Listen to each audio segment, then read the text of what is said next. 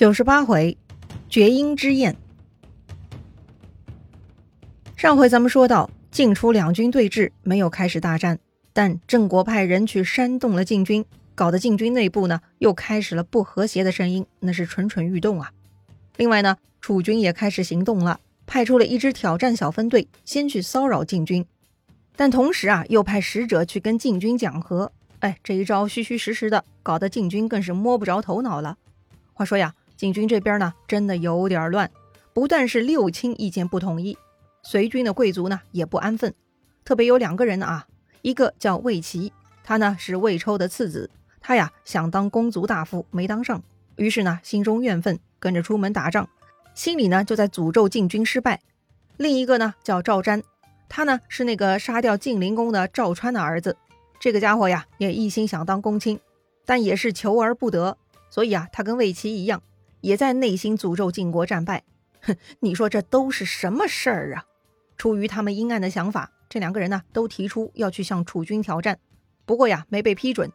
于是呢，他们又请求要出使楚军，说是顺便查探敌情。这个要求呢被批准了，于是他俩就出发了。他们走后，上军佐细客就说了：“两个心怀不满的人出使楚军啊，我们不防备必定会失败呀。”哼，细客的头脑还真的很清醒哈。上军将士会同意他的说法，士会啊最担心这两个人跑去激怒楚军，一旦如此，所谓的结盟和谈就会成为楚军进攻的幌子，那就太危险了。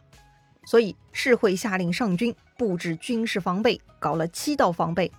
但中军佐先胡还是不以为然，他对中军将荀林赋是很看不惯，他觉得晋军出兵作战没有始终如一的命令。防备也没啥意义，所以啊，中军就没有做防备。说到这儿呢，咱们基本也能看出来了啊。上军将佐士会和细客，下军将佐赵硕和栾书，他们呢都是思路比较统一的。唯一出问题的就是中军这边，而中军恰恰又是最重要的核心部队。哎呀，这真是致命的问题呀！要说呢，禁军中有仙狐这种人的存在，就不是一粒老鼠屎坏了一锅汤的问题了。而是一个巨大的奥利给丢在汤里了呀！哎呀，臭到极点了呀！但是呢，中军将荀林赋毫无能力压制仙狐，只能任凭他自说自话。不过呀，中军大夫赵英奇还是多留了个心眼儿，他命令自己所属部下先在黄河边准备好渡船，万一战败，不至于无路可退，算是准备好了后路。哎呀，说到这儿呢，很明显能看出来，晋军这次的状态很差。十有八九呀，就要战败了。唯一的悬念呢，就是输的程度啊，能否保全底库？话说呀，那个假装要出使楚军的魏齐，果然呢，他就是直接跑去激怒了楚军，惹得楚军来追杀他。不过呢，他真的是低估了楚军的实力了啊！逃着逃着呢，他也后悔了。可是咋办呢？眼瞅着楚军将领潘党就要追上他了。呃，这个潘党就是潘汪之子啊。武艺高强，尤其擅长射箭，把魏齐追杀的鸡飞狗跳啊！这个时候呢，正在逃跑的魏齐也看到了好几只麋鹿，于是他也射中其中一头，拿来献给追他的潘党。魏齐讨好的说呀：“您有军事在身，主管田猎的官员或许不能供给新鲜的肉类，我冒昧的把这只麋鹿献给您和您的从者。”潘党啊，跟晋国鲍魁一样。觉得对方泄露算是君子所为，就不逼他了。于是呢，下令停止追击。这下魏齐才保住了性命。再说另一个跑出去捣乱的赵瞻哈，他呀夜里抵达楚军驻地，自己呢在军门外不席而坐，然后就让自己手下士兵去楚营挑战。哦，夜里挑战，趁人家晚上休息，挑战就能成功吗？话说楚军这边确实如同栾书所说。楚庄王的亲兵队分成左右两广，各有战车三十辆。右广负责上午巡防，左广负责下午巡防。因为赵瞻是晚上来的，楚庄王就带出左广来追击他。左广的领队叫彭明，车右叫屈荡。这个屈荡啊，武力值很高。当时呢，他带人紧紧追击赵瞻，赵瞻被打的是晕头转向，只能丢下兵车，钻入小树林，试图逃跑。结果屈荡居然也跟着下了车，徒步追击，追上赵瞻是一通肉搏，最终屈荡抢到了赵瞻的铠甲和下衣。或许呢是地形比较复杂哈。最终赵瞻丢盔弃甲，得以保住了性命，逃走了。哎，就这样跑去激怒楚军的魏齐、赵瞻都没捞着好。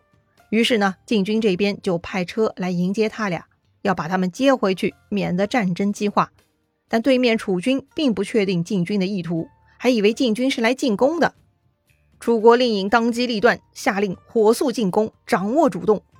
孙叔敖说：“宁愿让我们的军队逼近敌人，不要让敌军逼近我们。”《诗经》上讲：“大的兵车十辆，在前开路，这是抢敌人之先。”军制讲：“先发制人，能够夺去敌人作战的勇气。”这是进逼敌人，就这样，楚军在毫无征兆的前提下，居然全面开战了。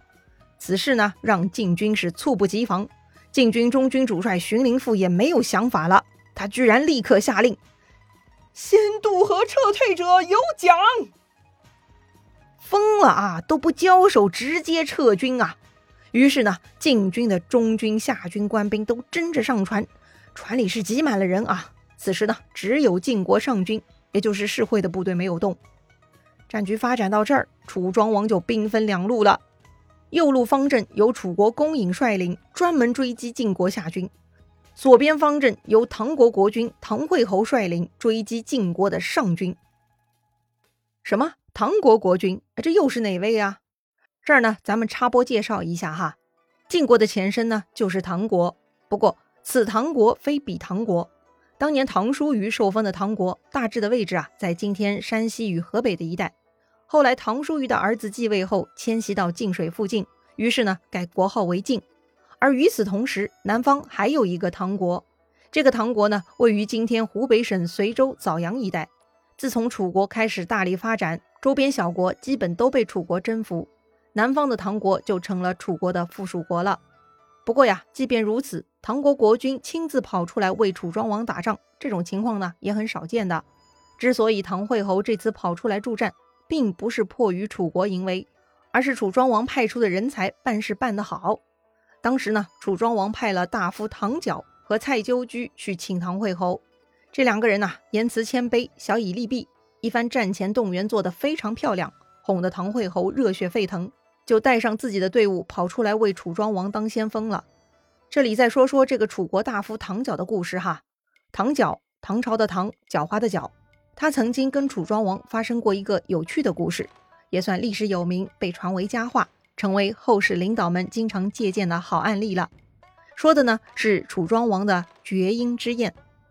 那回呢是楚庄王宴请群臣的庆功宴，宴会上啊，楚庄王的两位爱妾。许姬和麦姬轮流向文臣武将们敬酒，搞得大臣们也有些飘飘然了。恰好突然一阵疾风吹过，居然将酒宴上的蜡烛都给吹灭了，一下子大厅里头是一片漆黑。而这个时候啊，在场的有一位色胆包天的大臣，居然去拉楚庄王的许姬的手。许姬什么人呐？楚王的宠妃呀！作为大臣。你胆敢伸出咸猪手，简直是不要命了！当时呢，那个许姬反应也很快哈，他一把就扯下那个非礼他的家伙的帽缨，帽缨呢，也就是帽子上的带子，这就是证据了。接着，许姬哭哭啼啼的向楚庄王告状，让大王替他做主，严惩这个色胆包天的混蛋。许姬说呀：“只要点亮蜡烛，看看谁头上帽缨没了。”此人就是那个无礼之徒。估计呀，许姬话音刚落，那个色鬼呢，已经吓得魂飞天外，立刻就酒醒了啊！正在懊恼呢，哎，自己刚才怎么就鬼使神差，做出不该做的事情呢？但是啊，楚庄王发话了。楚庄王说：“不用急着点蜡烛，今日寡人设宴，就是要跟诸位尽兴的。现在，请诸位都去掉帽缨。”更加尽兴饮酒吧。于是呢，大臣们纷纷取下帽缨。等大家都处理好了，然后楚庄王再下令点上蜡烛，接着开开心心的继续与大臣们喝酒。刚才的事儿呢，就此翻篇了。之后，楚庄王也没有追究那天晚上的咸猪手。那晚上的宴会呢，就是历史有名的绝缨之宴。当然了，如果说绝缨之宴体现了楚庄王的大度，是个好主公。那么这个故事就太单薄了哈，也不值得流传千年。关键呐，这件事儿还有下文。后来楚国伐郑，楚军之中有一位大臣特别英勇，拼死杀敌，战功特别突出。战后楚庄王论功行赏，才知道这位叫唐角。唐角表示啊，他不要赏赐，他承认自己就是当年宴会上酒后失态之人。非常感激国君不追究的恩情，所以要奋死报国。你看吧，楚庄王啊，不仅仅是心胸开阔，更是管理水平高超哈。这种对部下的激励，已经满足到了马斯洛需求层次理论的第四层，那也就是尊重的需求了啊。哎，马斯洛又是谁呀？不好意思啊，又是题外话。这位呢，不是左传人物，而是一位现代的西方学者。他呀，最早系统的提出了一个人需求的五个层次，最低层次呢是吃穿，就是俗称的温饱；第二层呢是安全保障，包括有稳定的收入；第三层呢是社交，得有朋友；第四层就是被尊重，像唐角这样得到楚庄王的尊重和宽容；第五层呢是自我实现，也就是像管仲啊、赵盾啊、诸葛亮啊他们那种人的工作境界。哎，这个理论呢虽然是西方人总结的。但其实啊，对于全人类都是通用的。总之呢，楚庄王的管理很科学，他保全了唐角的颜面，唐角也以身报国，这就是最好的领导力了。而且之后啊，唐角也是非常敬业的工作，是楚庄王的福将啊。言归正传，唐角他们请来了唐惠侯，唐惠侯很给力，作为楚国左边方阵，他带着部队杀气腾腾地冲向晋军上军。不过呢，晋军的上军是士会带领的。他是这一次禁军三将中头脑最清醒的一位了。当时看到楚军冲过来，居伯问世会要不要抵抗。哎，居伯又是哪位呢？这位呢是上军佐细客的儿子，大名叫细齐，上阵父子兵嘛。这个细齐呢也跟着父亲出门打仗了。要说呀，此刻晋军的下军和中军已经乱了，只剩下上军还在位置上。那么上军对战唐国军队是否有胜算呢？世会的决策又是什么呢？精彩故事啊，下一回咱们接着聊。